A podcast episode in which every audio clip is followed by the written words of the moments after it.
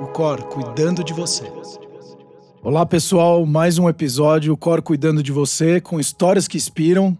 E hoje bem inspirador, hein? Nossa, é, Arthur, na prévia, que a gente conversou um pouquinho antes da gravação, quanto ensinamento sobre a história do Brasil, né, antes de tudo. Então. é uma honra. É uma honra, é um prazer receber essa pessoa. Posso falar que ela é sagaz, é extremamente culta, é uma pessoa muitíssimo agradável. Ela é roteirista, uh, escritora, Uh, hoje, apresentadora. Acho que é melhor a gente falar o que, que ela não é, né? Porque ela é tudo. É, completou a primeira maratona dela o ano passado. é, então, assim. É, e tem ela um tem pro... uma formação peculiar, vamos peculiar. dizer assim. Muito bem-vinda, Rosana Herman. Muito obrigada. A gente estava fazendo a preleção lá, agora. Nossa, foi uma aula. É, a gente estava ali num papo, mas é que a gente se encontrou na ideia de, de podcast, dessa nova possibilidade, que eu Exatamente. acho que vai devolver para as pessoas uma coisa que está faltando, que é a imaginação. Com toda certeza, talvez o livro tivesse um papel importante no passado de leitura, imaginação, e hoje o podcast traz isso de uma forma diferente, mas num canal novo. Porque eu acho que a gente ficou viciado demais na imagem. E a imagem é pronta, não há o que fazer, é só assistir. É, é, estática, é, é, Exatamente, é muito passiva a sua posição diante da imagem, né? Exatamente. Inclusive, até esse problema de fake news, de acreditar, a pessoa faz uma montagem mentirosa, um vídeo falso, e você fala, ah, mas eu vi, então é verdade, porque eu vi. Esse, esse excesso de credibilidade da imagem eu acho que roubou da imaginação, roubou da abstração, sabe? A capacidade de você questionar, porque você não questiona, você viu, então é. É isso, e a curiosidade, né? É... Vai se perdendo nesse caminho. E eu isso acho que é... o podcast está devolvendo. É muito legal. Isso. isso. é porque enquanto você está ouvindo, você vai imaginando é. também, né? E é muito legal você falar isso. Eu estava no Vale do Silício há dois anos atrás, na Califórnia, e eles falavam muito a respeito da, da, da questão da tecnologia, né? Então, por, por eles serem um pilar de inovação e tecnologia no mundo, mas que se a gente souber usar a tecnologia a nosso favor a gente tem uma capacidade de crescimento em todos os âmbitos sem precedentes, porque a tecnologia ela é sempre meio, ela nunca é o fim. Nós ainda somos seres humanos, né? Então, quando é, a gente usa a tecnologia, sobra mais tempo pra gente, o que, que a gente pode fazer com esse tempo? Então, vai a primeira pergunta aqui para você, Rosana. Já na parte de curiosidade, né? Exato. Quem é Rosana Herman? Essa é a pergunta que todo mundo paga uma terapia para descobrir. Cada um.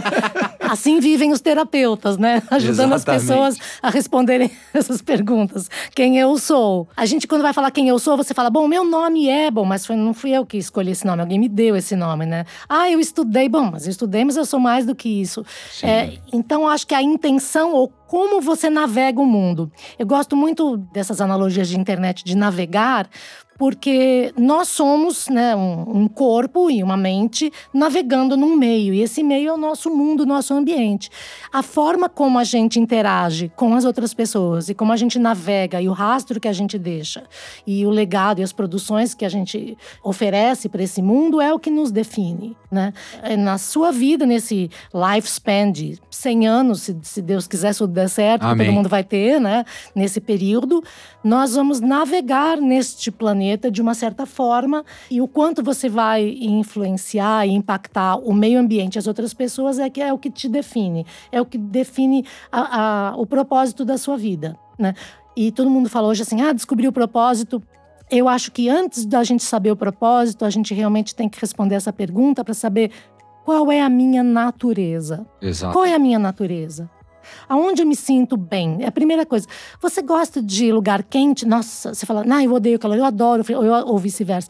Você tem uma natureza definida por coisas que simples, os sabores que te dão prazer, se você gosta de pimenta ou de doce, sabe? Se você adora coisa ácida ou não.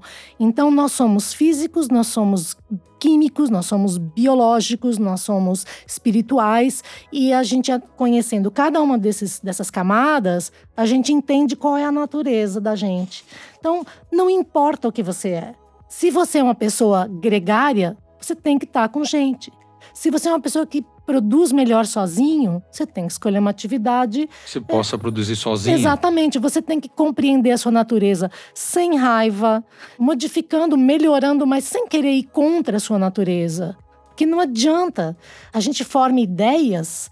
Eu quero muito ser. Você fala assim, ah, eu quero ser Vamos supor, eu quero ser pintora. Pô, mas eu não tenho a menor inclinação. Eu vou me esforçar, vou me matar, porque eu tenho uma ideia de ser pintora que às vezes nem corresponde ao dia a dia. Não tem essa habilidade, Não essa tem habilidade, não conhece de fato como é que é a vida de um pintor. Ele pinta todo dia, ele vende um quadro por ano, mês, dia. Ele não pinta das 8 às 5. Né? Exatamente, né? ele tem Teoria, horário comercial, é. como é que ele é contratado de alguém. A gente às vezes idealiza coisa, propósitos inatingíveis e a gente fica buscando uma coisa que não vai acontecer ou não vai acontecer em plenitude, porque a gente quer sobrepor a ideia à nossa natureza. Que é o que eu falo muito, né, Rosana? É, primeiro, para quem acha que ela está no meio da televisão, escrevendo, participando de programas, inclusive ela tem um programa com o Fábio Porchat muito legal e no YouTube. Então, assim, é, ela é formada em física, com nuclear, pela USP né? e pós-graduada em física nuclear. Então, é, é, conta um pouco pra gente sobre isso, é, Rosana. Como que a foi a construção da sua carreira e da sua vida? Como porque para quem pensa, né, que nem um matemático virar um ator de televisão, né? Não é uma é... No fundo, como é que você descobriu essa essência, né? Do jeito que você estava comentando, a essência que a gente tem. Como é que uma pessoa, enfim, que teve seu histórico aí, a sua formação, se descobriu talvez na profissão que você tem hoje, na, na, atividade que você exerce, porque eu, eu venho questionando muito isso. Que profissão que você tem? Não sei, hoje eu estou assim, né? É. Hoje, amanhã posso estar de outra forma. Exato. Eu acho que o mundo está trazendo essa possibilidade. Mas como é que você descobriu essa essência no meio do seu caminho? Eu sou uma pessoa curiosa por natureza. Eu falei que eu tô sempre em modo ué. Eu olho as coisas e falo, ué, mas se, se isso quem botou isso aí? Isso não deveria estar aí, isso não pertence a esse conjunto. Coisas simples que às vezes até conta em palestra, por exemplo, se você vê um, um sonho na, na, padaria, você fala, eu entendo esse sonho. Mesmo que você não saiba cozinhar, você fala, tudo bem, é tipo um sanduíche de creme. Né? Uma bola Exatamente. em cima, um pedaço embaixo, é um hambúrguer doce de creme no meio. Acabou, você entende como é que faz. Mas quando você pega um bolinho de chuva fechado, morde e dentro tem doce de leite, você não, provavelmente vai comer o bolinho e nunca vai se questionar. Mas eu penso, mas como é que foi parar é o doce de leite dentro de um bolinho fechado? Quem botou ele também. lá dentro? Como é que ele foi parar? E se você for ver como é que, como é que tá lá dentro, como, ninguém é, furou, não Ele fala, mas alguém furinhos. injetou, não é possível, alguém pegou uma seringa. É que, isso. Que, aí você começa, que calibre tem que ter essa seringa para passar doce de leite? Nessa? Então você começa a tentar entender o processo de uma coisa pronta fazendo a engenharia reversa. E na verdade é muito simples, porque quando você descobre o processo, você fala: não acredito. Você pega o doce de leite em colheradas, coloca-se num prato as colheradas e põe para congelar.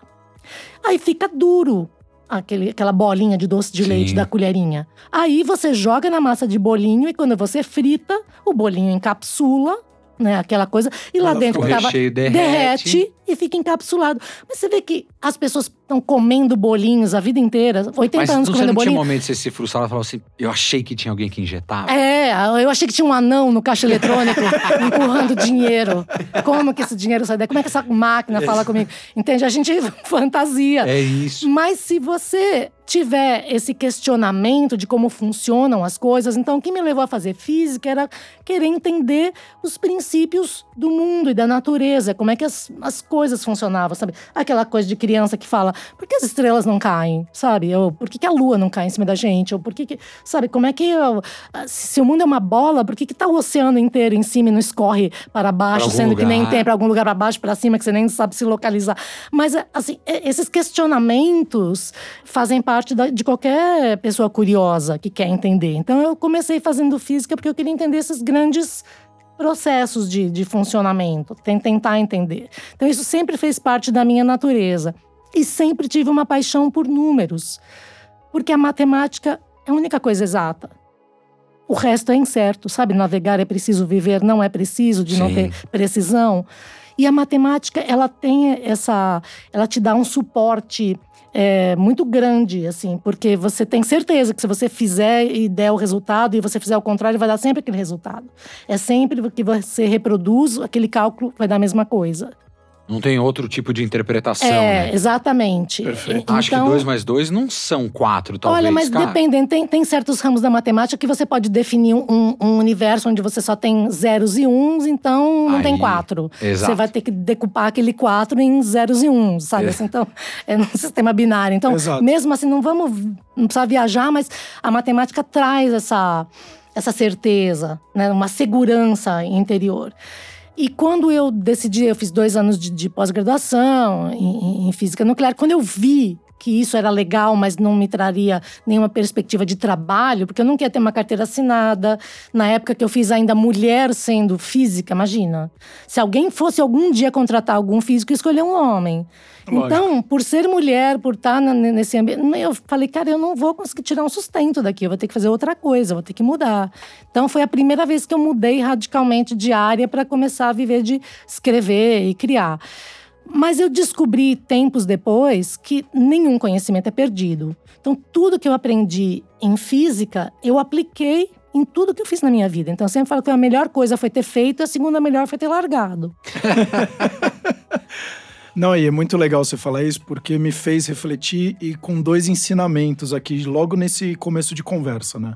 A primeira, eu olho muito você falando a questão do propósito como sonho. Mas se a gente não tem objetivos claros do que a gente faz, a gente nunca vai realizar um sonho. É. Então vamos é, fazer o dia a dia para de fato. E o propósito ele pode ser mudado, dependendo Claro. da circunstância da vida. Afinal, a vida é uma grande montanha russa. É. As palavras não colaboram, que a gente, quando fala assim, ah, um sonho, um propósito, elas não são equivalentes, né? Porque como o sonho está no plano totalmente da imaginação, você pode sonhar em voar, mas it's not gonna happen, sabe É assim? isso. É, Então, Até acontecer, é, é, são então você, gerações. você ter é, objetivos possíveis te dá o treinamento para fazer como é que faz para alcançar. Baby steps. Você coloca um objetivo, chega aquilo e fala que legal consegui. Outro objetivo mais além, que legal consegui. Sabe, você, num, num sistema de progressão de, de alcançar metas, que te dá é, a disciplina necessária para fazer. Porque se você coloca todo o seu empenho num sonho impossível. Ah, vou escalar o vai- Everest. Mas peraí, exatamente. você tem que escalar uma montanha, vai subindo Exa até é chegar isso, lá. Não adianta. É isso, não adianta você querer começar pela coisa grandiosa. Então, eu acho que às vezes as pessoas desistem muito, a gente desiste quando o sonho é muito impossível. Então, eu sempre faço um desenho geométrico que é assim. Pensa num- num- numa coisa plana, assim, uma tela, um quadro, uma coisa plana. Colocar um objetivo é colocar um terceiro eixo, é dar a tridimensionalidade para os seus planos. Veja Exato. que a gente fala, eu tenho planos. Ele é plano. É isso. É uma coisa que você pode escrever num papel plano, chapado. Quando você fala, o meu objetivo vai ser, você coloca uma tridimensionalidade que é um ponto de fuga para você olhar para frente. Eu tenho um objetivo para acordar amanhã, para o mês que vem e tal. Então, quando você desenha esse ponto de fuga, que é o básico de quando você vai desenhar sombra, né, num- numa Sim. casinha e coloca aquele ponto de fuga, você coloca esse ponto. Ele não pode ser tão distante que você vai perder ele de vista, né, que você fala, ah, um objetivo inalcançável, mas você dá essa tridimensionalidade que vai te dar uma estrutura. Monta um caminho, né? Isso, você monta um caminho, um percurso para você. E quando você falou hoje dos três pilares que você estava falando para mim há pouco, que era Saúde física, mental e a produtividade. isso. Veja, três é um número mínimo que uma coisa para em pé. É difícil uma coisa parar em pé só um ponto, assim, né? Dois, você faz um banquinho com duas pernas, ele cai. Três é, é o número de pernas que faz um banquinho parar em pé, né? Um- Sim. com esse isso. ponto de apoio. É, é o mínimo necessário para você fazer um- três pontos de apoio para um banquinho parar em pé. Então, você triangula coloca um, um objetivo e você alcança. Porque a gente precisa se nutrir dessas recompensas. Todos os algoritmos de jogos, todas as coisas que a gente vicia, elas são baseadas na recompensa E recompensa curta. curta, exata. Por isso que você continua jogando o Candy Crush. Porque você ah, venceu uma fase, ganhou aquilo. Você joga o jogo mais imbecil que tem e ele te dá parabéns. Mas é tão gostoso quando ele dá E é- parabéns é, pra exatamente. gente. Você recebe esse parabéns e fica, ai, olha, o vou tentar é- a nova fase agora. Porque quimicamente esse reforço positivo realmente funciona e é por isso que você avança. Então, colocar objetivos atingíveis e simples, tipo, hoje eu vou fazer uma caminhada de um quilômetro. Você anda um quilômetro, pode ser uma porcaria para os outros, mas para você é um, uma conquista, você vai ficar feliz e falar: conquistei, escrevi aquilo, agora eu vou tentar dois. Eu, eu tinha, falado, eu tinha falado até de duas coisas, mas vão três, né? A, a segunda é isso que ela acabou de falar então, é, e aí vem muito da questão da dieta, de várias coisas que a pessoa desiste no meio do caminho, porque ela fala: eu quero perder 30 quilos em um mês. Se passou uma semana e não perdeu nenhum quilo, ela já desiste. Exatamente. Mas é que tá muito fora da realidade. É, não. E a outro ponto que eu achei muito interessante, Rosana, e obrigado, é a questão da curiosidade a gente tá perdendo a curiosidade. Porque, que nem você falou, tem a foto, então eu já vi tudo, eu não preciso saber mais nada. Então eu já sei o que, que o governo pensa, eu já sei o que, que o artista faz, eu já sei. E tiro várias conclusões sem ter feito nenhuma análise um minimamente mais profunda. Então, pessoal, tenham curiosidade, aprendam. A gente bate muito nisso. É muito importante as pessoas estudarem, elas irem mais a fundo daquelas informações ou dados que eles têm, porque se a gente não tem uma informação correta, a gente começa a disseminar um monte de fake news, né? Que é, eles falam você muito, tira né? conclusões apressadas e totalmente erradas. Perfeito. Né? É, a analogia que a gente usa na, na internet de navegação é como se a gente tivesse todo mundo navegando num jet ski a 100 por hora. A gente vai bater um no outro, nós vamos morrer, atropelar banhistas e ninguém vai saber o que, que tem no fundo do mar. Porque você precisa se aprofundar para entender Exatamente. o mar. Um surfista não é um cara que só pega a prancha, pega onde vai embora. Ele olha para o céu, ele entende o clima, ele entende o tempo Sabe certo tem embaixo. time, sabe o que tem embaixo, sabe se tem pedra, entendeu? O que parece que o surfista tá ali não fazendo nada, mas ele vai se lançar se num né? meio né? conectado com absolutamente tudo que tá acontecendo, né? Para você fazer alguma coisa. E é engraçado porque a gente fala de conectar, mas quanto mais a gente tá conectado, mais desconectado a gente fica, né? É, é uma loucura. Porque, assim, eu, eu, lancei um livro no ano atrasado, é. que é o Celular do Oscilar, Exato. que é sobre o vício em celular, e que conta, assim, bastante superficialmente, que não é um, um, uma tese, assim, não tem, eu, eu estudei para escrever certas coisas, mas basicamente te fala assim como é que é o funcionamento bioquímico assim do, do cérebro, a plasticidade do cérebro e esse sistema de, de recompensa. Então fala mais ou menos a diferença de assim, Skinner, Pavlov, assim, muito superficialmente, só para a gente entender, porque os algoritmos dos jogos e de quase tudo que a gente faz hoje, rede social, etc., eles estão fundamentados em como o nosso cérebro funciona, para que a gente fique o máximo de tempo possível preso naquele jogo, naquela rede, para ficar exposto à publicidade, né? E essa parte de algoritmo é uma coisa que eu aprendi lá atrás na física, porque nem existia computador pessoal, existia computador a válvula quando eu estudei, aprendi a programar. Mas os princípios eram os mesmos, né? Você escrever código era a mesma coisa para fazer algoritmo naquela época ou agora. São é, outras linguagens, mas a estrutura é a é, mesma. É a mesma. Lógico.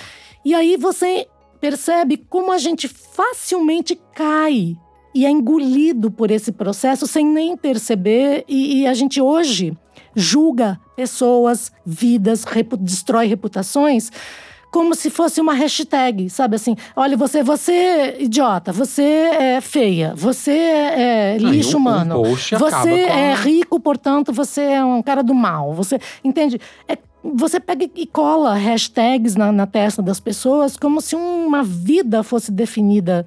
Por uma é, ação singular. Né, exatamente, é, por um ponto. E aí, a gente falou até num episódio, né, Arthur, é, com, a, com a psicóloga Alda, a respeito do autoconhecimento que quando você olha uma questão, um comportamento é, é, pontual, e de repente, sei lá, a criança começa se joga no chão, uma criança começa a chorar. Você fala, nossa, a criança é mimada.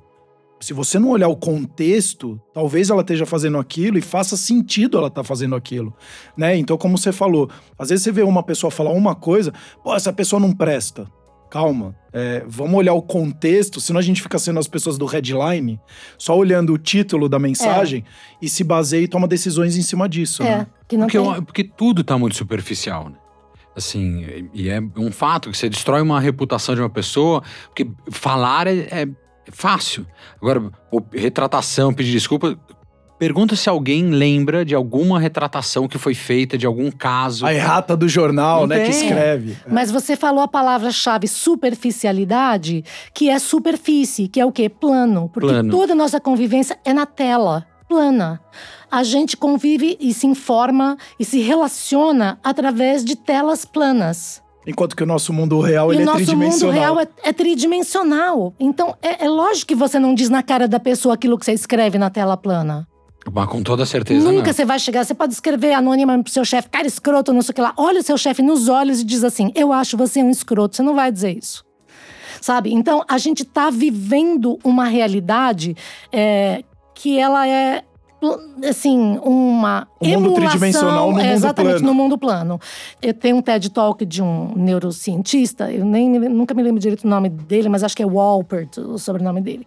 Ele é um neurocientista e ele diz ele conta a história de um pequeno molusco, assim, um serzinho rudimentar assim do mar, assim, um oricinho do mar. E ele tem um sistema assim muito primitivo, né, de cérebro, assim. E ele vem nadando, a vida dele é assim, ele nada no mar, um dia ele acha uma pedra e quando ele encontra essa pedra, ele gruda, vai morrer ali até o fim da vida grudadinha, um ouricinho, e ele digere o próprio sistema, digamos assim, nervoso central e o seu cérebro. Ele come o próprio cérebro e gruda ali. Por quê?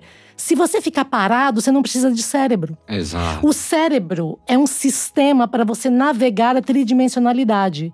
Por isso que quando você está andando, está em movimento, o seu cérebro, você ouve um negócio, você te chama atenção, você olha para lá, você percebe uma coisa que vai cair, você intui, você vira.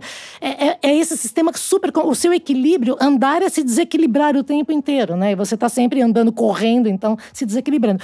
Então, o seu cérebro é feito para o movimento. A gente fica parado, sentado, olhando uma tela minúscula, iluminada e achando que aquilo é sua vida. É, é, A solução e, em geral são, né? são sempre representações utópicas. Porque é muito difícil você ver na- numa rede social alguém, tô triste, tô não sei o quê, ou ai, tô triste, mas tô comendo esse meu sorvetinho, saio com as amigas, ou é sempre uma representação Uhum.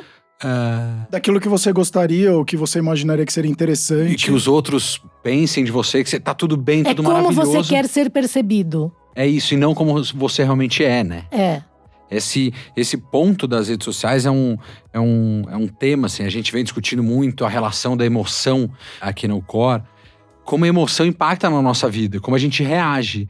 E o quanto isso é importante, porque você começa a se frustrar com coisas que talvez nem sejam reais. Por quê? Plano. É. Tá vendo uma tela plana, você não tá vivendo aquilo. Muito interessante isso de fazer o comparativo da vivência tridimensional com a tela plana. É, a Alda Marmo, que você mencionou. Inclusive, ela te é, mandou um beijo. Exatamente, adoro. É. Assim, teve um, um tempo A Alda da minha. tá fazendo a gente pensar muito É, aqui. A, a Alda teve, assim, um dos momentos mais sacados que alguém já teve em relação a mim. Eu, quando estava fazendo terapia com ela, ela percebeu que eu tenho uma grande dificuldade do confronto. Eu, eu Você tenho não quer entrar em conflito. Eu não quero entrar em confronto com as pessoas, assim. E a pessoa logo percebe que ela pode me usar facilmente, porque eu gosto de resolver problemas. Eu sou, eu me defino como uma resolvedora de problemas alheios. Os meus eu não sei resolver, eu tenho que pagar pessoas, mas os dos outros eu Tá resolvo. pronta Nossa, resolver. Eu morro. Adoro. Eu morro, mas eu entrego o trabalho perfeito. Você vai ver, sabe? Assim, eu adoro resolver problemas alheios. E ela percebeu isso, que assim, que não adiantava assim, você pode ter uma capacidade uau de um monte de coisas, mas eu tenho essa fragilidade. E quando a pessoa percebe isso, nossa, a coisa mais tranquila é alguém abusar de mim profissionalmente. Eu trabalho de graça, eu faço dez vezes, eu dou ideia, eu não cobro nada. Beira o ridículo nessa minha atitude. E aí ela percebeu, e olha o que ela fez. Acabou a sessão, era toda quarta-feira. Ela falou assim: Espera um pouquinho, que eu vou te dar uma coisa. Aguarda aqui. Eu falei, "É, vai me dar o quê, né? Eu fiquei esperando. Ela falou: olha, eu demorei porque eu tive que lavar, secar. E eu pensando, Que raios vai vir? tá acontecendo? Ela vai me dar o quê? Assim, uma abóbora, um pepino. Ela foi na feira. Essa mulher foi fazer. Ela me deu uma pedra deste gigante. Eu tô falando desse tamanho na- em, em podcast, é muito bom. Mas assim, você junta suas duas mãos como se fosse fazer uma esfera e separa elas assim na altura do Uma seu bola peito. de basquete. Exatamente. O tamanho de uma bola de futebol americano em pedra, que ela foi catar num, num jardim japonês. Uma coisa enorme. Lavou a pedra que tava cheia de, sei lá, tatu bola e formiga. me deu. Aí ela falou assim: Eu quero que você carregue essa pedra o tempo inteiro que você estiver acordada até quarta-feira que vem. E me deu. Aquela pedra. E eu tinha que passar no shopping para buscar um negócio, e tinha um monte de compromisso. E eu peguei a pedra e a primeira coisa que eu pensei foi: meu Deus, como é que eu vou carregar essa pedra? Não dá para pôr na minha bolsa, que vai doer meu ombro. Então, aí já começou a resolvedor de problema. Não, mas se eu passar em casa, eu tenho uma mochilinha de quatro pontos, que aí divide o peso nessas quatro pontos, e não vai. Eu já tô lá. E eu fui pro shopping com a pedra. E eu tô lá carregando a pedra e fui não sei aonde. A hora que eu tava saindo do shopping, que me finalmente a ficha emperrada do orelhão de 1975 caiu. E eu falei: não é possível. Eu aceitei carregar uma pedra. Em nenhum momento eu falei para Alda: pega você essa pedra, eu não vou carregar. Não. No momento em que ela me deu a pedra, eu peguei. São os pesos que você vai carregando Exatamente. dos Que interessante. Eu não questionei.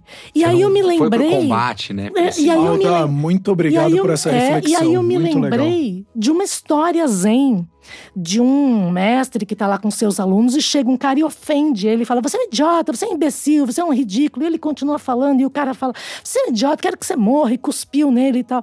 E, e os alunos falam: Mas, mestre, o senhor não vai revidar? Ele está xingando. Ele falou assim: O que eu não aceito, eu não levo para casa. Hum. Se ele chega e se a pessoa te dá uma pedra, estrume, ofensa, ódio, e você não pega, quem volta com isso para casa é ele. Por isso que a gente fala que a, a indiferença é um dos piores sentimentos que tem, é. né?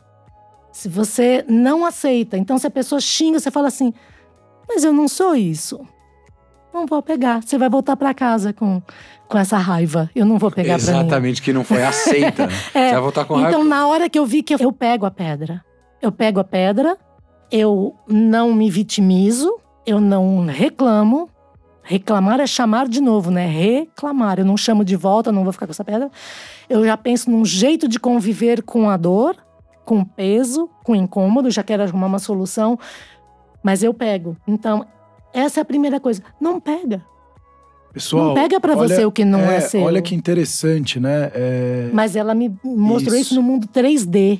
3D. Porque eu só ia entender. Não foi por Skype, né? Não foi por Skype. Não, e se você vê uma pessoa no, no Instagram carregando uma pedra, fala, nossa, que dificuldade. Agora, se você carregou no mundo real, aí você vai falar, putz, isso é dificuldade isso, mesmo é, ou não. É. para poder discernir isso, né?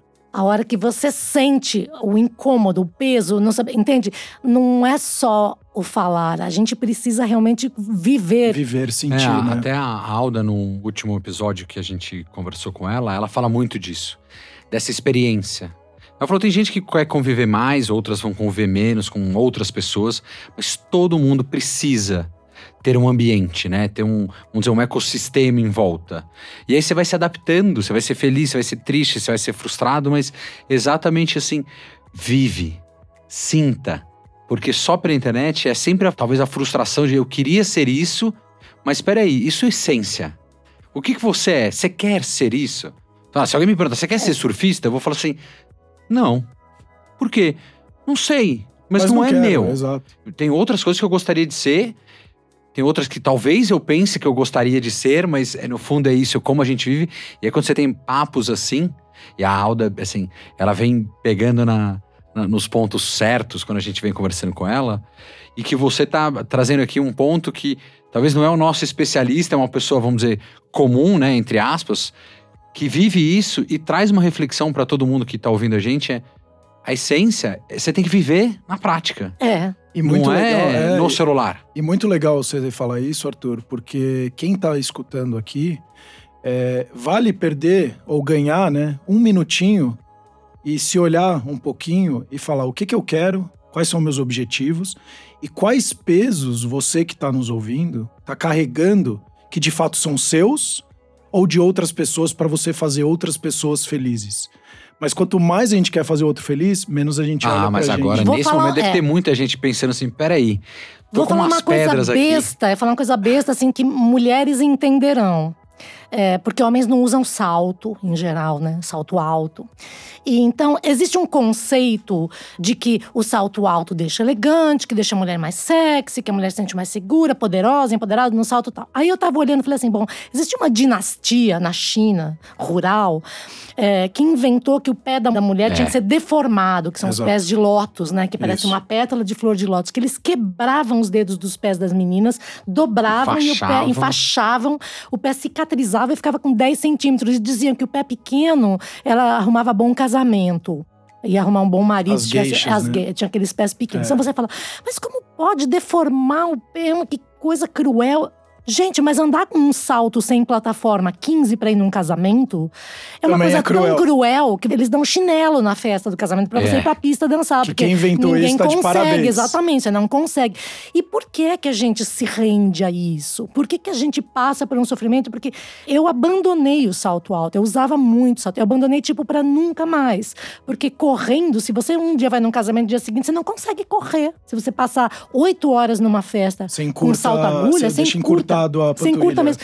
Então, você entende que a gente se coloca em momentos de sofrimento desnecessário em função de o quê? De um, de um Opinião conceito Padrão, de um padrão estabelecido. Que diz que pra ser eu já por exemplo acho assim a Scarlett Johansson uma das mulheres mais lindas e sexy. Se ela tiver de banho tomado de pé no chão aparecendo num filme eu acho ela muito sexy muito linda. Não precisa estar de salto alto vermelho e todo um conjunto de fetiches eh, definidos entendeu? A gente compra essas ideias, né? A gente compra esses padrões. Quando na verdade você fala, mas é bom pra mim? Não, não é. Dói, dói. Eu quero sofrer? Não, não quero. Então não vou usar só se realmente, assim, no casamento minha filha, eu botei uma sandália de salto alto e depois fui pro chinelo pra ir pra pista, sabe? Então a gente tem que ter consciência das opções que a gente faz, sabe? Na coisa mais simples, você bota uma roupa que você acha que vai ser legal, você fala, a calça tá me apertando, o botão tá me incomodando. Por que, que eu não ponho uma roupa mais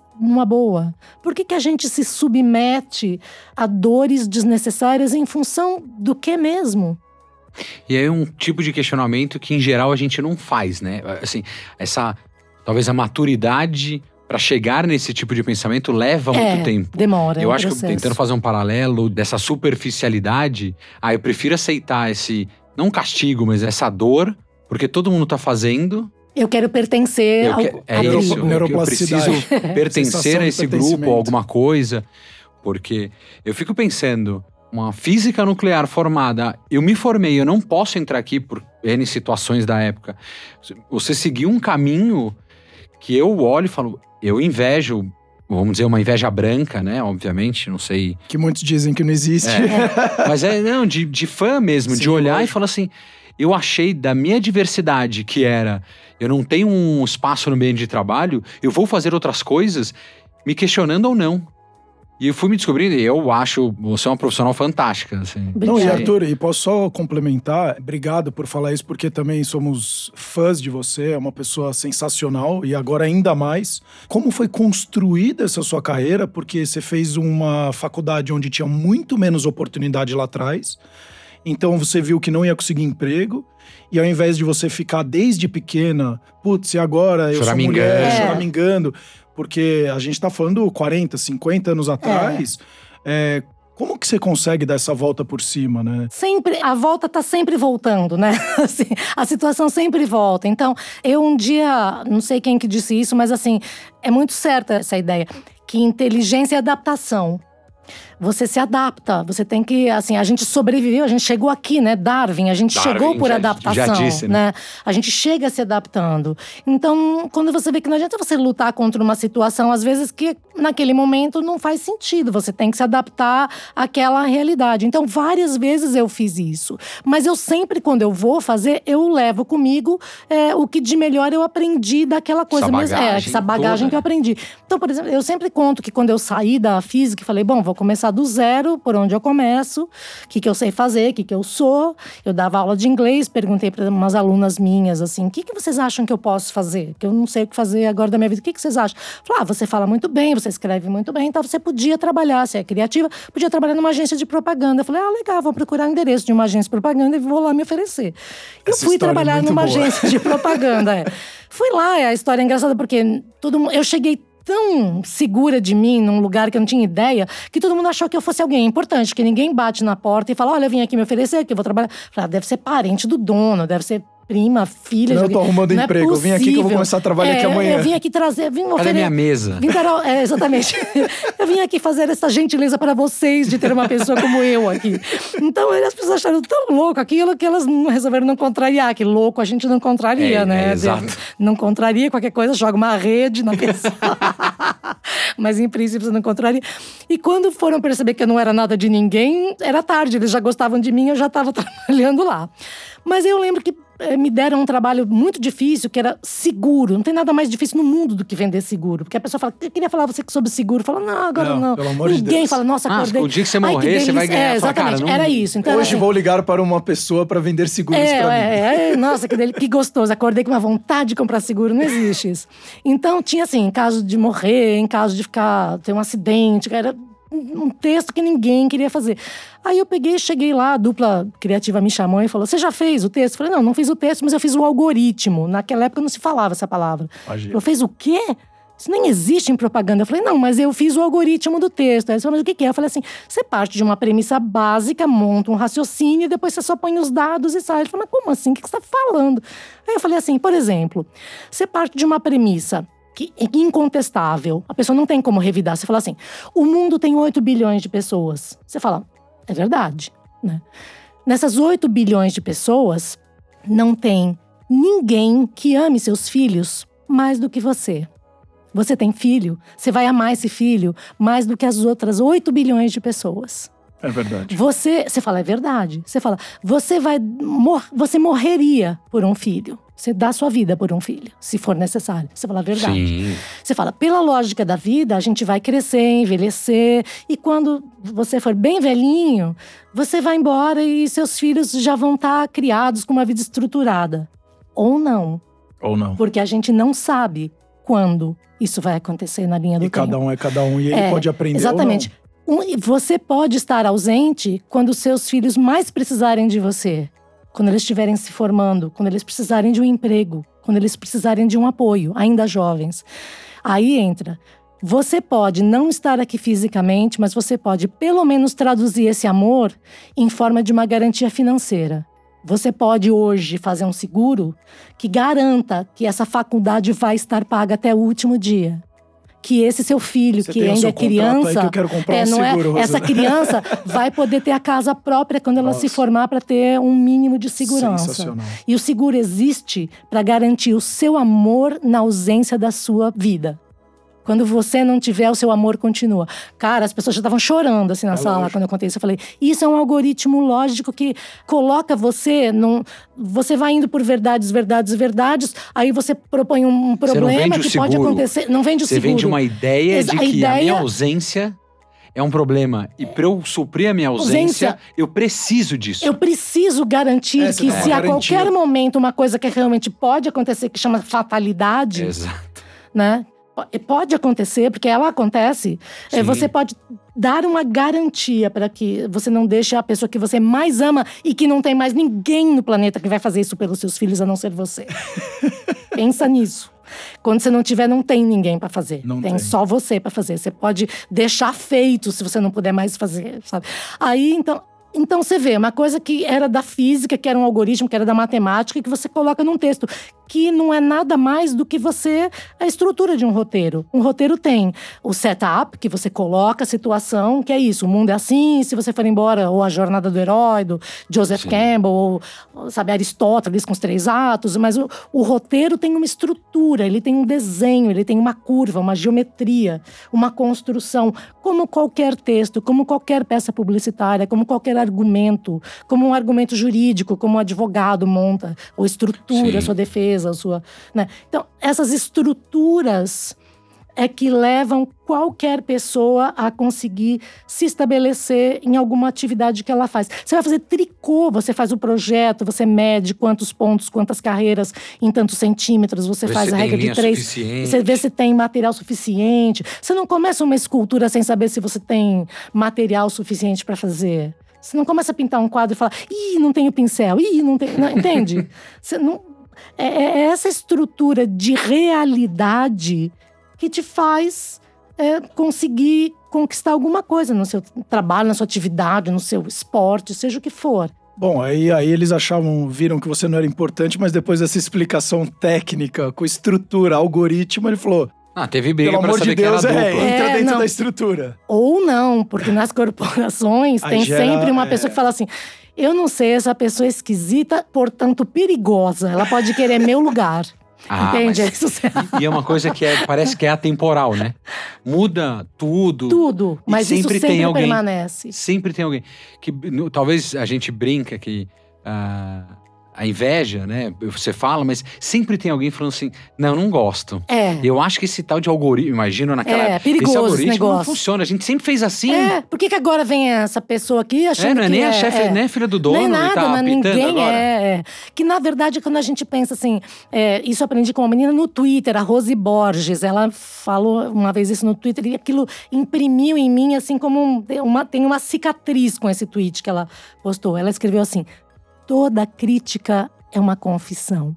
Você Olha. critica no outro aquilo que você não quer confessar. Você fala assim, aquela pessoa, é, ela, sabe, ela, ela acha que é muito mais do que ela é. Isso é o que você pensa de você. Talvez é uma projeção, né? Exatamente. Chama a crítica projeção. é uma confissão às avessas, né? Então a pessoa normalmente quando ela fica com raiva de você, é uma insegurança dela, ela está confessando o medo e a insegurança que ela tem porque ela não se garante. E você passa a ser um, involuntariamente uma ameaça. Isso é o que mais acontece em trabalho: é você ser demitido, você ser maltratado, porque a pessoa vê em você um rival que você não é, uma ameaça que você não tem. Mas a insegurança dela vê você assim. Eu tenho algumas conversas muito com a minha esposa e ela fala às vezes: Ah, Sérgio, Arthur, você tá, você tá fazendo muita projeção. Você tá me criticando disso. Aí eu fico pensando: será? Será que sou eu que realmente tô confessando? Aí, pensando agora nessa. E talvez seja eu confessando pra é. ela: eu tô com uma insegurança em tal coisa, eu tô jogando para você. Mas no ambiente de trabalho faz sentido muito é. isso. Porque o medo. Em geral, já é difícil ser curioso e pôr em prática. Que eu acho que isso é uma das coisas que eu aprendi mais na vida e, e a gente conversando aqui. Quando você é curioso e quer fazer alguma coisa que não é comum, em geral a massa fala: não, é, depois vamos Nunca deixar certo, pra depois. É. Não dá certo, não vai dar. Até porque a gente foi criado a saber responder e não a perguntar, a criar, é. né? Eu tive um chefe que ele era bem pouco correto e ético, mas o preço de não ser ético é a paranoia de que todo mundo não vai ser ético com você. Então, é. como ele era um cara que não agia legal, ele tinha uma paranoia que ele achava que todo mundo ia roubar ele. Por quê? Porque. Ele, ele, ele fazia, ele fazia exatamente isso, entendeu? Se você jamais na é sua vida, essa. por exemplo, assim, jogou squash, você não vai ficar preocupado com o assunto, com o tema. Você, nem sabe que existe o badminton, sabe? É uma coisa que não faz parte do seu repertório. Perfeito. Então não tem como aquilo entrar no seu cérebro. Se você nunca roubou. Eu falei ontem pro meu marido, eu tava conversando com ele, eu falei assim: Isaac, engraçado, eu nunca fui essa pessoa ardilosa que fala, vou jogar verde pra colher madura, então eu vou jogar um negócio pra ver se a pessoa. Eu nem, nem sei fazer isso. Nem sei por onde começa, vou fazer tudo errado, vou contar no meio, não sei mentir desse jeito, sabe? Mas tem gente que é ardilosa que faz. Então, a pessoa que faz isso, o preço que ela paga é a paranoia de achar que vão fazer com que ela. Todo mundo tá fazendo isso é... com ela. Né, e vira um ciclo terrível, né? É. Porque é um negócio. Mas você falando, essa coisa do roteiro, o, o roteiro serve para tudo, né? É. Se você olhar a, a, o Filme, modelo. Coisa, é espinha dorsal, é, né? Exatamente. É a construção. A gente fala assim muito essa palavra, carpintaria. Como você faz a estrutura, alicerce, um projeto. Eu acho, por exemplo, a arquitetura uma coisa incrível, que a pessoa faz aquele projeto inteiro, desenha, vem engenheiro, faz todo o cálculo, tem tudo assim, sabe? É um trabalho enorme antes de fazer né? E a gente já quer sair fazendo sem é. planejar. É agora, isso. É, agora, Rosana, como é que essa pessoa física, mas também que tem esse lado humano muito forte, então junta exatas com humano, é, com humanas, né? E você vira roteirista, tem blog, super ativa na internet, canal não, desde... de comédia, é, que é uma não, coisa que é difícil. Todo mundo Maravilhoso, fala, ah, é fácil, comédia. Né? era variedades, é mas que hoje que é, é, super voltada pro humor, né? Então vista como uma pessoa de humor, de uma TV Cultura para SBT, canal o, o, programa do Fábio Porchat da Record. Band tudo. Rosana, conta essa trajetória. Como é, foi sempre tudo calculado, como você fala? Não, de... não. É, tem um algoritmo só? É, é só... Não, porque a vida não dá essa moleza pra gente. Então, até junho do ano passado, que foi quando eu estava me preparando para a maratona, minha vida estava totalmente estruturada, mas tipo 100%. Eu sabia o que comer, por que, que eu tinha que comer aquilo, para que, que servia aquele alimento, meu treino, que horas eu ia dormir. Minha vida estava totalmente programada. Eu estava com cinco atividades, assim. Trabalhava numa produtora, estava fazendo um programa para Globo, estava fazendo um programa de rádio, eu estava trabalhando como jurada de um prêmio, eu tinha um outro freelancer. Assim, minha vida estava totalmente, assim, eu sabia exatamente o que, que eu ia fazer amanhã, hoje e tal. Eu terminei a maratona, aí eu tinha que parar de treinar um tempo para me recuperar tal. E de um dia para o outro, a produtora resolveu cancelar, porque as emissoras estavam inseguras em relação a investimentos, cancelaram os projetos, o programa acabou, a rádio fechou. O outro, assim. Eu acordei de um dia para o outro desempregada, sem nenhuma atividade, Nada. Eu não tinha, não tinha por que acordar de manhã, a não ser dar comida pro cachorro. não tinha. E não tinha uns 15 anos, né? exatamente. Que você fala, ah, tem muito caminho Exatamente. Eu falei, cara, na minha idade, assim, eu tenho 62 anos. Eu falei, o que eu faço agora da minha vida? E eu falei, bom, mas eu sei fazer tanta coisa, sabe? Assim, você me larga sozinha numa ilha deserta com um canivete, eu faço uma casa e moro nela, sabe? Assim, então. Eu falei, bom, mas o que eu vou fazer? Aí eu falei, ah, tem um projeto que eu sempre quis fazer de um podcast assim e tal.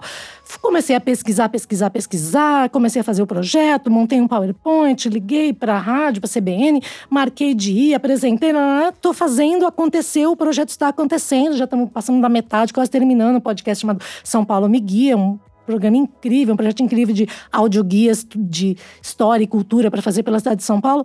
Assim, então o que eu percebo? Eu tenho essa palavra quem me deu, as pessoas dão coisas pra gente, né? Dão palavras, tem verbos. Tem pessoas que eu me lembro delas que elas me ensinaram o verbo prantear, que eu não usava. Hum. Essa, esse amigo meu, Novaes, que é físico também, ele definiu para mim, ele falou assim: a pessoa precisa para se dar bem em qualquer coisa na vida, ela precisa ter drive. Drive é esse ímpeto, esse impulso de ir, esse desejo do movimento. Você de precisa ter. O desejo é, é, isso. É essa que eu, a gente fala entusiasmo, que é uma palavra que eu amo, porque vem do grego theos, que é Deus, mas Deus no sentido de divindade. Entheosiasm quer dizer ter a centelha criativa dentro de você. Divindade no sentido de chama. A coisa que te faz criar, que te faz querer. Esse drive, essa, essa vontade de começar um caminho. Sabe, fala, ah, mas tem 15 mil passos. Sim, mas dá o primeiro, depois o segundo, aí só faltam 14.999 dos 15 mil. Esse drive, eu tenho isso. Né? Então eu acordei e falei, vou fazer um projeto e começou. Demora um tempo, não é instantâneo. Você não é tem é que fácil, não, não é fácil. Trabalho. Você tem vontade de desistir, às vezes você fica. Mas você tem, você tem que manter a chaminha. Quando ela tá apagando, você vai lá e faz. Sopra. não, não apaga, não apaga. Porque é isso, tem momentos bons é, e ruins, é ruins, mas é. não adianta desistir, né? Não. Tem que continuar. Não, e Exatamente. Arthur, Arthur, a gente tem 37 anos, né? Você é um pouco menos do que eu até. Tô com 25. Não, brincadeira. Mas imagina que, ouvindo agora a Rosana, com 62 anos, 61 na verdade, o ano passado, onde você tem cinco empregos, tudo fluindo super bem, você participando de vários programas né, de líder de, de audiência e, e Não, escrevendo e livro. Super carreira, é. Uma super carreira. E da noite pro dia você acorda sem nada. Nada. Porque aconteceu de fato uma tragédia. É. Né? Então fecha a emissora, fecha isso, fecha aquilo. E, e, eu acho que vale isso para as pessoas, né, Arthur? Porque não importa a idade. Às vezes a gente coloca, ah, mas é, é muito tarde. Tarde Antes pra tarde quê, do né? que nunca, é. né? Agora tem que ter um, um, um, pouco de. Assim, tem que ter uma certa humildade no Exato. sentido de, assim, a, antes de fazer o projeto, eu pensei assim, bom, mas eu sei fazer tricô. Eu comecei a fazer muito sapatinho de tricô para vender. E comecei a fazer sapatinhos, sapatinhos. Fiquei lá tricotando uns dias, assim, vários sapatinhos lindos. Botei tudo assim na estante, sapatinhos. Meu marido, o que você tá fazendo? Eu, sapatinho. E fazendo muito sapatinho de bebê. Aí eu fui comprar uma caixinha, falei, bom, se eu for vender, eu vou mandar pela, pelo correio, vou comprar uma caixinha. E quando eu cheguei na Calunga, eu levei dois pares de sapatinho para experimentar na caixa. Sim. E na hora de pagar, eu abri a caixinha e falei: Você dá licença que eu preciso experimentar? Abri a mochila, peguei os sapatinhos de tricô e botei. Falei: Ah, legal. Aí a moça falou assim: Ai, que lindo, meu Deus. Quem fez esses sapatinhos? Que gracinha. Eu falei: Ah, fui eu que fiz. Ela: Nossa, que lindos. Eu tô muito emocionada de ver esses sapatinhos porque eu tô grávida. Aí eu falei pra ela, não acredito. Então eu falei, toma, é de presente para você os sapatinhos. Ela começou a chorar, eu já passei pra dentro do balcão da Calunga, já abracei, chorei. Nós duas, assim, dei os sapatinhos pra ela. Eu falei, eu não vou conseguir viver dos sapatinhos, porque tricô para mim é uma coisa que eu amo tanto e amo arte. Eu vou dar os sapatinhos para todo mundo. Eu não vou conseguir vender. Então eu não vou conseguir tirar daqui meu sustento, porque a minha relação com o tricô, ela é emotiva. Minha mãe, minha tia, minhas avós que me ensinaram, eu criança, minhas primas, a minha relação com isso não, é, é diferente. Deixa ele guardado conseguir, ali na gaveta é, de hobby. Isso, não, eu não vou conseguir transformar isso num negócio, sabe? Não, não é. Então a gente tem que entender que tem coisa que você, você, às vezes adora cozinhar, mas você vai ser uma péssima administrador de restaurante. Entende? Não, não é. E é o que a, a gente bate muito, né? É, é às vezes a não importância, é. E a importância do autoconhecimento. É. Né? Você pode ter um hobby, mas não necessariamente ele vai Você ser vai- a sua É, profissão. Isso, não. A gente tava conversando até num outro episódio com o Fernando Meligeni, o Fininho, e ele falava: meu pai sempre me cobrou isso. Ele, ele falava: compartilha tudo que você aprendeu. E ele falava: meu pai sempre foi é, um fotógrafo.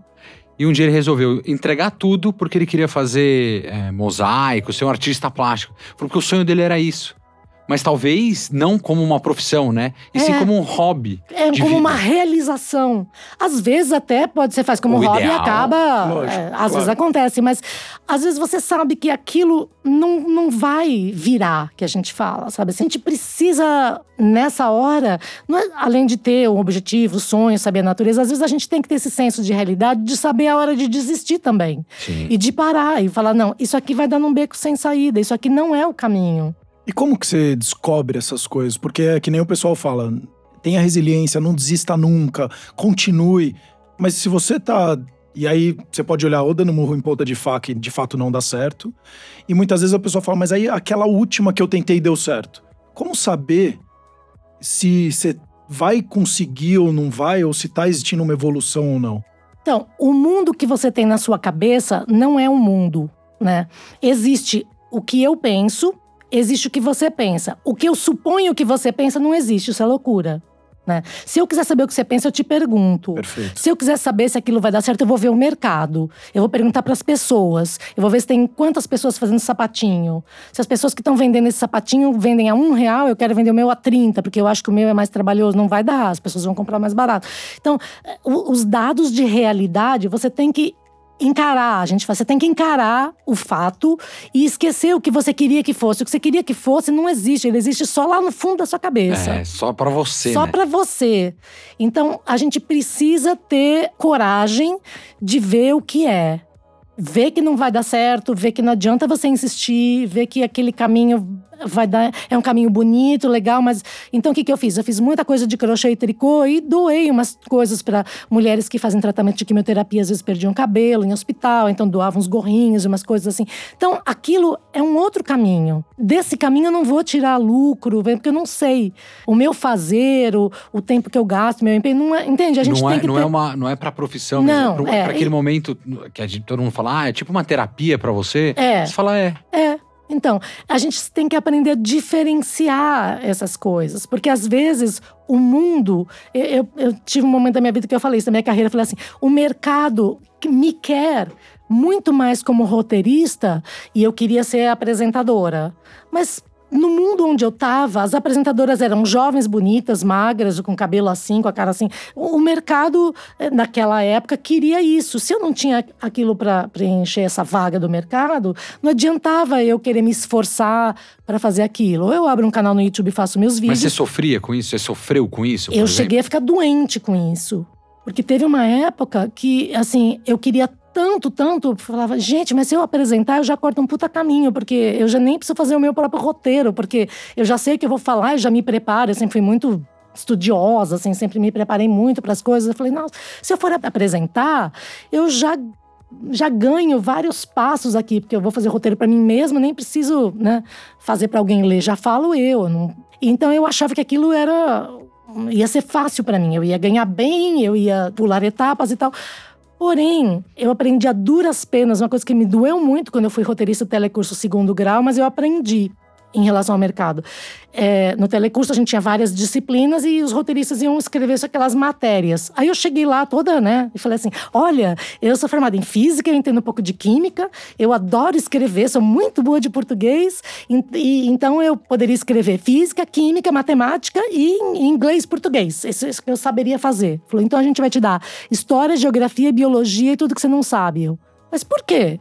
Por que, que você vai me. eu vou roteirizar? Fala, tudo que eu não sei. Ele falou assim, porque assim você não dá palpite no conteúdo. Entendeu? E ensina também quem É. não sabe, porque você tá na mesma jornada, né? É, então, quer dizer, a pessoa que estava me contratando queria que eu apenas obedecesse às ordens e colocasse naquele formato. E não quer uma pessoa que questiona e fala, não, mas isso aqui não tá certo, porque eu estudei, né? Entendeu? Então, é difícil, porque em muitas hierarquias a pessoa não quer que você questione, que é só que você execute de forma obediente. Até porque se você questionar, eu vou ter que pensar a respeito do é... seu questionamento. E aí dá muito trabalho. Aí dá né? trabalho. Então, a gente encontra na, na, na carreira, no trabalho da gente, muitas circunstâncias difíceis que a pessoa às vezes ela é superior hierarquicamente, mas naquela área você pode até saber mais do que ela, mas aí é um perigo.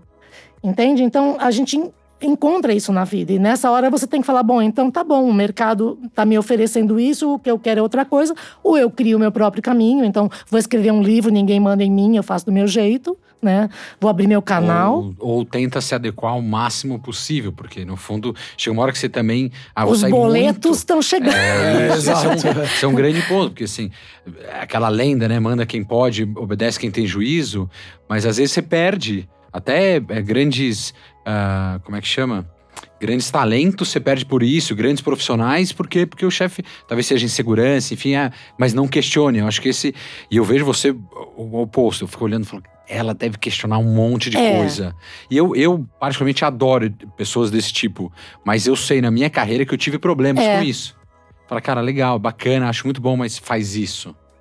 E eu olho e falo, cara, mas você escreve para outras pessoas falarem.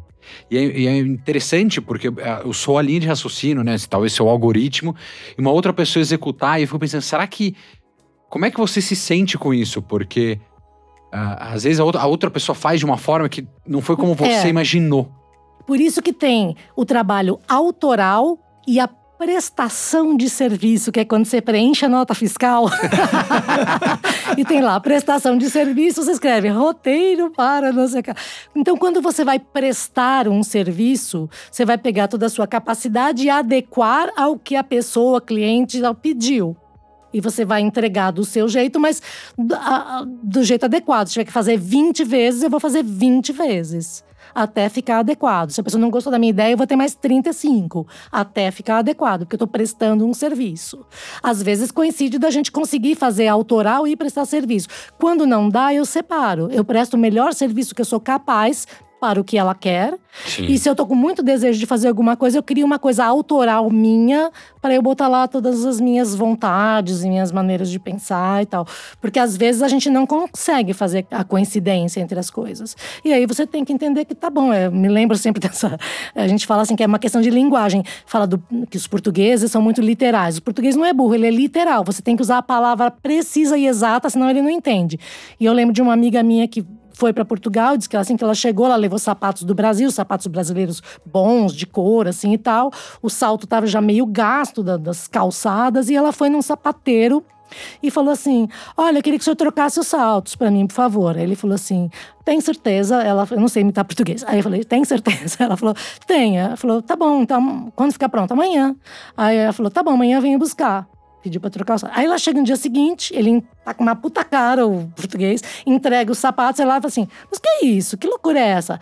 Ele falou: Pediste para trocá-los, troquei-os, o salto direito no esquerdo, o esquerdo no direito, troquei-os. Ela falou assim: mas como assim? O senhor pôs o salto direito é, no falou pé trocar esquerdo. O, salto. o senhor falou para trocar, troquei-os. Ela falou: Não, mas eu queria que pusesse os saltos novos. Ele falou: Ah, teria que ter pedido para substituí-los por novos. É isso é para substituir, porque trocar é isso. Trocar você tem A e B, põe B e A. Isso é trocar. Mas é, é, é, meu pai é português, eu tenho um cidadania. É isso. Eles Você tem horas? Tenho. Tem, exatamente. Mas você que fez a pergunta não, errada. Qual que é? Ah, ah que horas você são tá agora? perguntando que horas são. Isso. Você tem horas? Tenho. Tenho. Eu tenho. Eles eu estão certos. Você tem que fazer uma pergunta precisa para poder obter a resposta que você quer. Então, saber perguntar é, é uma muito arte. mais importante é uma arte. do que do que saber a resposta. Perfeito. Entende? Então, eles têm razão. Então é isso. Você tem que ter a linguagem certa. Então, se o cliente pede para substituir, eu substituo. Se pedir para trocar, eu troco. Eu presto o serviço que foi pedido da que melhor maneira possível, entendeu? É isso. Agora, se quiser me dar liberdade, autoria, eu vou fazer do meu jeito e aí você vê se gosta ou não. Mas é, isso é saber, sabe, ter jogo de cintura para se relacionar, para dançar nesse mercado, né? A gente até está caminhando aqui quase que pro, pro final do nosso papo, que tá ótimo. Mas eu queria, assim, agora no final a gente bater um papo leve. Assim, acho que a conversa foi ótima, mas uma coisa assim, até para o pessoal que Você tá ouvindo. que as pessoas estão cansadas, Não, elas não, não, carregaram imagina, muito eu, eu, pedras. eu, por mim, eu ia estar aqui, assim, vamos ficar aqui gravando horas e horas. Não, e o cronômetro tá atrás de mim. Eu não sabia quanto tempo tinha passado. Eu, sem, sem sacanagem, eu achei que tinha passado meia hora, tá mais de uma hora. É. Então, Né, assim, e, é, assim, é, quanto assim, ensinamento, né? É, acho que foi ótimo, tá sendo. É espetacular. Ah, mas assim, até curiosidade. tipo, Mas o que você gosta? Sabe, assim, até Na pra. vida, Porque assim, você passou por, por tudo que a gente conversou aqui, você é uma pessoa com uma. Não é só culta, mas uma, uma, uma cabeça muito aberta. Eu acho que isso, além de tudo, assim, a pessoa pode ser culta, mas focada só naquele tema da- dele, você não tem uma amplitude, vamos dizer assim. O que, que você gosta? Tipo, ah, eu queria escrever, sei lá, sobre. sobre. Como chama? Esqueci. Você gosta de fazer? Tricô? tricô. Ah, não, eu não acho engraçado, não tem como. Não, o que, que você talvez não fez ainda ou gostaria de fazer que fala assim, ah, isso pra mim era legal? Acho que até pra gente. Ou quais projetos você tá e, e o que, que você vai fazer? Você já deu spoiler aqui do, do, do dos episódios do É. podcast. Sensacional, você contou um pouco pra gente. Então, Como pessoal, chama o podcast mesmo? São Paulo me guia. É pra uma parceria com a. CBN. Pessoal, ouçam esse podcast. Pelo que ela contou, é sensacional. Enquanto você caminha pelos pontos turísticos de São Paulo, a Rosana vai te guiando e guiando exatamente dos números de passos que você precisa dar. Vai ser uma experiência sensacional. É com a Fabiola Cidral, com, com a Gabriela Rangel, a Jéssica, a CBN dá todo apoio. Então, são audioguias de caminhos, de roteiros em São Paulo, que são feitos com convidados. E você vai ouvindo e fazendo o mesmo caminho, seguindo a gente, as instruções da gente, e conhecendo e ouvindo os lugares. É um projeto muito legal, porque ele, é- ele, ele adiciona vida a coisas que são paradas. Ele coloca emoção em coisas que são mudas. Né? Então é- é- ele transforma caminhos em descobertas. É, é um. é- dá muito trabalho, mas é maravilhoso. Eu nunca aprendi tanto. Você estava falando, Arthur, eu não sou uma pessoa culta, sou uma pessoa interessada.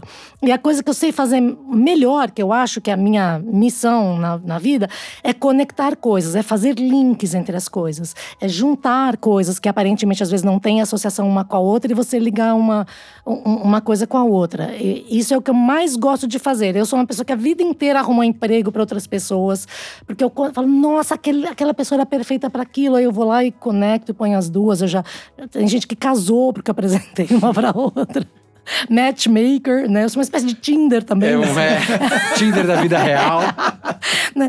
Eu gosto de, de Eu sou um de- Tinder 3D. É, isso que eu exatamente, o isso, Tinder 3D. É. Eu gosto de fazer essas, essas conexões, essas, essas ligações em- entre as coisas. Isso me deixa muito, muito, muito uh, feliz. E, e, e, assim, eu tenho dois filhos, o Gabriel e a Anitta, e eu fico muito feliz quando eu ouço dos meus filhos, eu aprendo muito com eles, mas quando eu ouço o feedback, às vezes, de alguma coisa que eu passei e que ficou, eu falo, cara, que legal isso. E um dia a minha filha falou assim, para alguém, eu tava junto, ela falou assim: minha mãe me ensinou que só tem um jeito de fazer qualquer coisa. Chama fazer direito. Porque aí você faz só uma vez. Quando a gente faz mal feito, quando a gente faz com pressa, quando a gente faz sem vontade, quando a gente faz sem, sem tesão, quando a gente faz. Enfim. Você faz aí, desfaz, aí desarruma e fica torto e o parafuso cai e tal. Não. Se você fizer planejado, concentrado, fala, vou, é chato, mas eu vou fazer, ou é gostoso e eu vou fazer, eu vou me dedicar a isso e vou terminar e vai ficar legal e vou fazer o melhor que eu posso hoje, no meu dia, nas minhas condições, o melhor que eu posso hoje e eu fiz direito. Isso é, isso sempre dá certo. Ah, fala, deu errado, deu errado, porque hoje estava um dia triste, estava úmido, o pão não cresceu, enfim, mas você faz direito, ele te dá a sensação de que você sabe? Você se, você se empenhou, você se dedicou, você não está devendo nada para aquilo. Eu acho que isso é uma coisa que, que sempre é, me norteia, sabe? De, de tentar fazer o, o melhor que eu posso, tentar fazer direito e lidar com a verdade. Porque se você lida com a verdade, não, não, mesmo que você falar assim, não tenho ideia, não sei fazer, a resposta é não, não quero. Sabe? Se você for sincera sem ser agressivo, você pode sempre ser verdadeiro. Às vezes você começa a trazer vários aliados e fala, então deixa que eu te ajudo aqui, aí o outro também É, traz uma ideia nova, uma isso. maneira diferente de fazer. É, é isso. Então, se você for verdadeiro, eu sempre conto assim de que o Fábio Ponchá, quando me contratou, eh, ele conta essa história, eu também conto, porque ela foi muito real. Eu trabalhava num programa com ele, tudo pela audiência, era ele e a Tata Werneck. E eu dei a sugestão de um quadro, ele falou assim. Hum, ele vira a cabecinha de lado quando ele não gosta e fala assim: hum, meu cachorro também faz isso. Hum, não gostei. Aí eu falei, então eu dei outra ideia. Ele, hum, não gostei. Aí eu dei uma terceira ideia, não gostei. E ele foi falando não gostei, até já de sacanagem para ver quando, e eu fiquei tentando, tentando, tentando, tentando, até uma que ele gostou. Tá bom. Aí, tempos depois, ele me chamou para fazer o porta-fora com ele e falou assim: Posso te dar um feedback? Falei: Nossa, maravilhoso, ninguém dá feedback na vida profissional. Ele falou assim: Aquele dia eu fiquei falando não gostei para ver até onde você ia me dando ideia. Em nenhum momento você falou assim: não, você não entendeu a minha ideia, deixa eu explicar. Que é uma coisa arrogante, subestima outra pessoa, porque eu já entendi e não gostei. Não é que eu não entendi, dá mas. licença? Pessoa, é, dá licença, entende? Aí a pessoa fala assim: não, você não entendeu, você, você não quis defender aquela ideia. Era só uma ideia, não gostou da outra. As ideias não são minhas, as ideias estão no ar, elas vêm. Para mim, aparece, sim. você junta, assim, não, sabe, não tem essa, ah, essa posse de, de.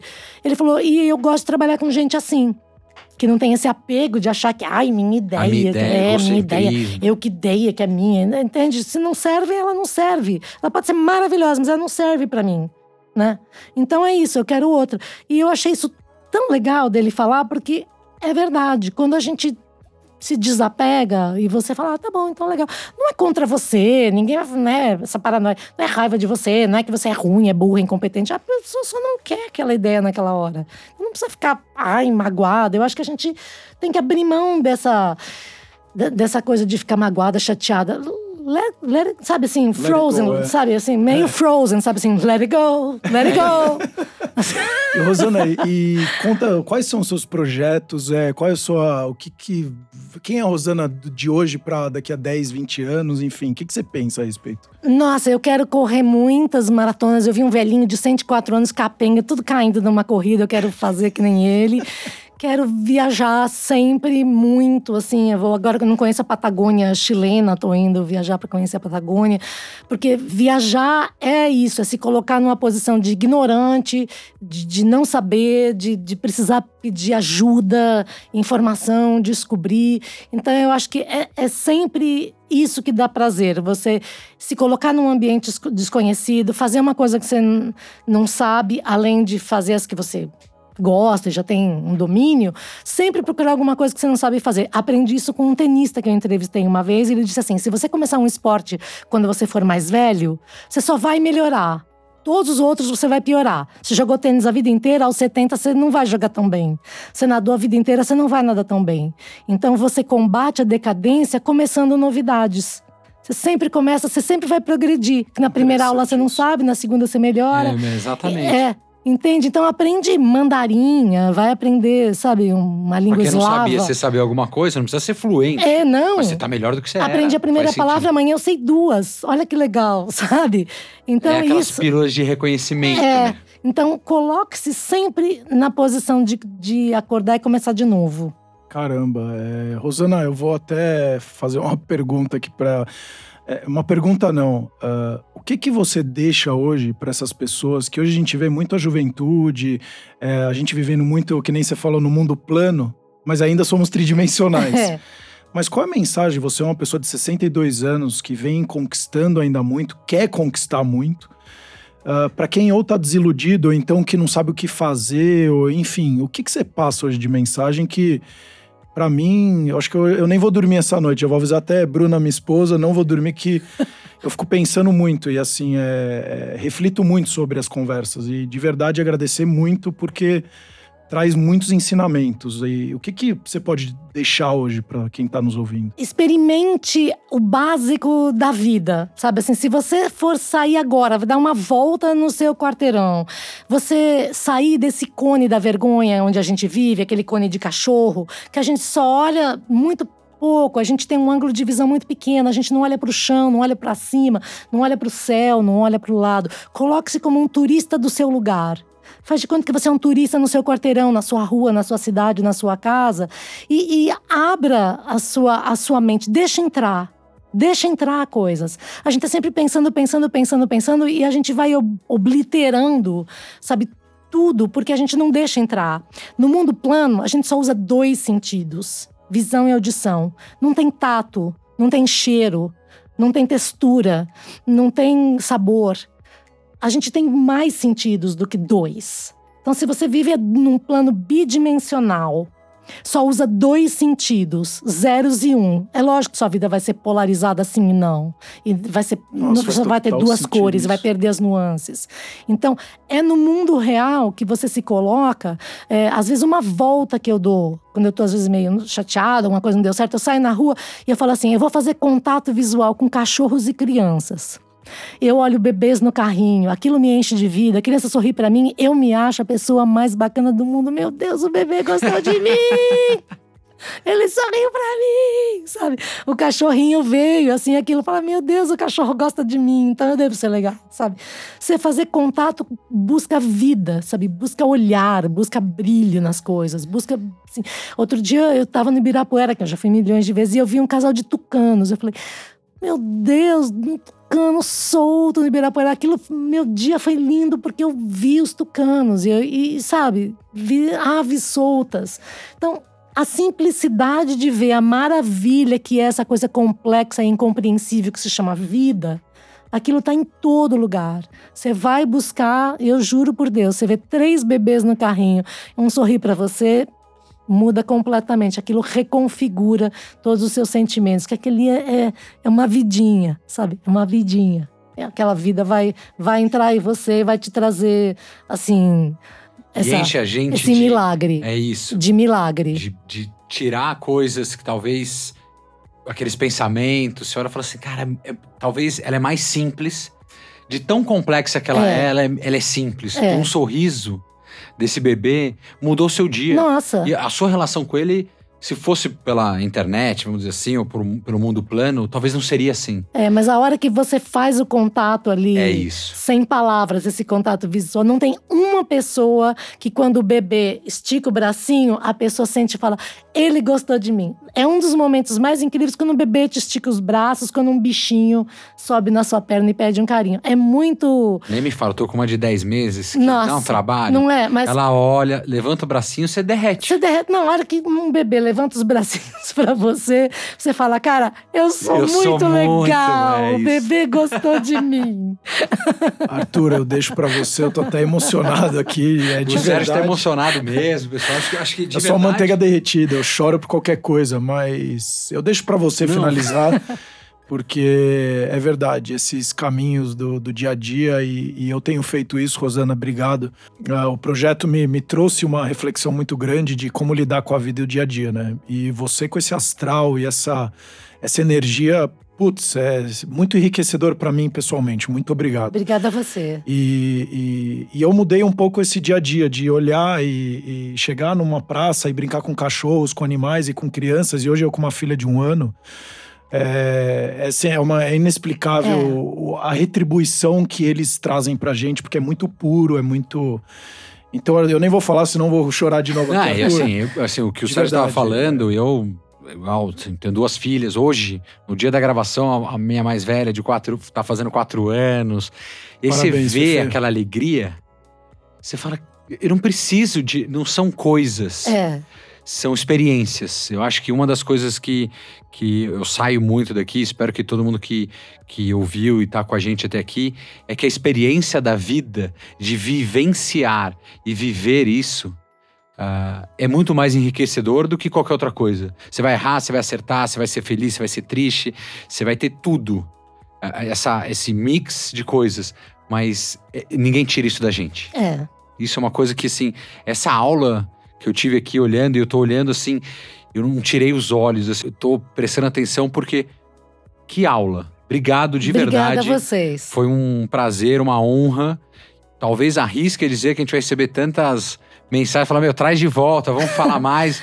A gente. Eu vou deixar uma frase do Barão de Tararé, né, que era assim um humorista antigo, ele diz uma frase tão simples que diz: "O que se leva dessa vida é a vida, É a que vida se que se leva".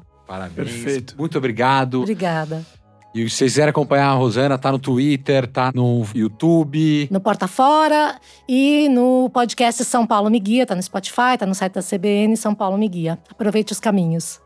Pessoal, Obrigado. no- é, obrigado. Nos sigam então nas nossas redes sociais também. Baixe o nosso aplicativo. E como a Rosana falou, vivam a vida com intensidade, mas também com responsabilidade para saber a hora de parar, de não parar e veja qual o tamanho do peso que você quer carregar, se ele é seu ou não. E ela tá sem a pedrinha hoje, viu? sem pedra voando. Até os próximos episódios. Até. Obrigado, pessoal. Obrigado. Valeu.